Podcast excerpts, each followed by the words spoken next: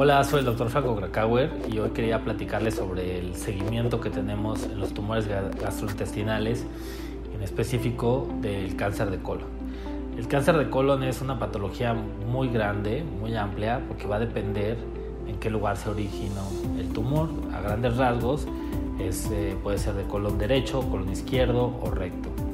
Y dependiendo de eso va a ser el tipo de cirugía que se realizó, ya sea que se quitó solo una parte pues se tuvo que quitar este, prácticamente todo y el tipo de anastomosis o conexión que se hizo, pues el paciente finalmente quedó con una colostomía, que es que tiene que evacuar pues a través de un estoma que se hace en la piel.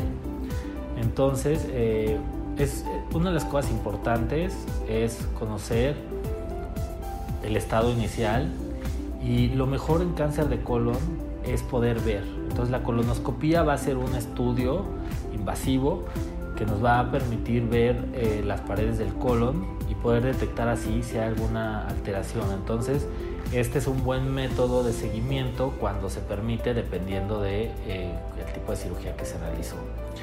Otro, otra cosa que nos puede ayudar es el marcador. Los marcadores tumorales, aunque no son específicos, sí nos orientan. En el caso de cáncer de colon, eh, tenemos un marcador que es el antígeno carcino embrionario y este es importante conocerlo como estaba al principio, antes de que se hiciera la cirugía, al momento del diagnóstico, y después a cuánto bajó, y así nos puede ayudar a monitorearlo para que de repente si notamos que está subiendo el, el marcador tumoral, pues nos alerte de que tal vez, aunque no se ve en los estudios, ya está viendo algún tipo de actividad tumoral.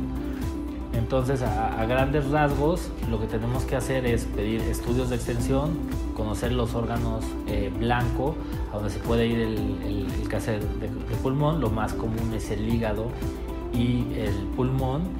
Y específicamente en cáncer de colon, estas metástasis a hígado y a pulmón, que es importante que las sigamos porque algunas se pueden resecar y puede ser potencialmente curable. Es de las pocas patologías en donde las metástasis muchas veces eh, sí son resecables y sí podemos llegar a darle una sobrevida excelente al paciente gracias a la detección oportuna de las mismas.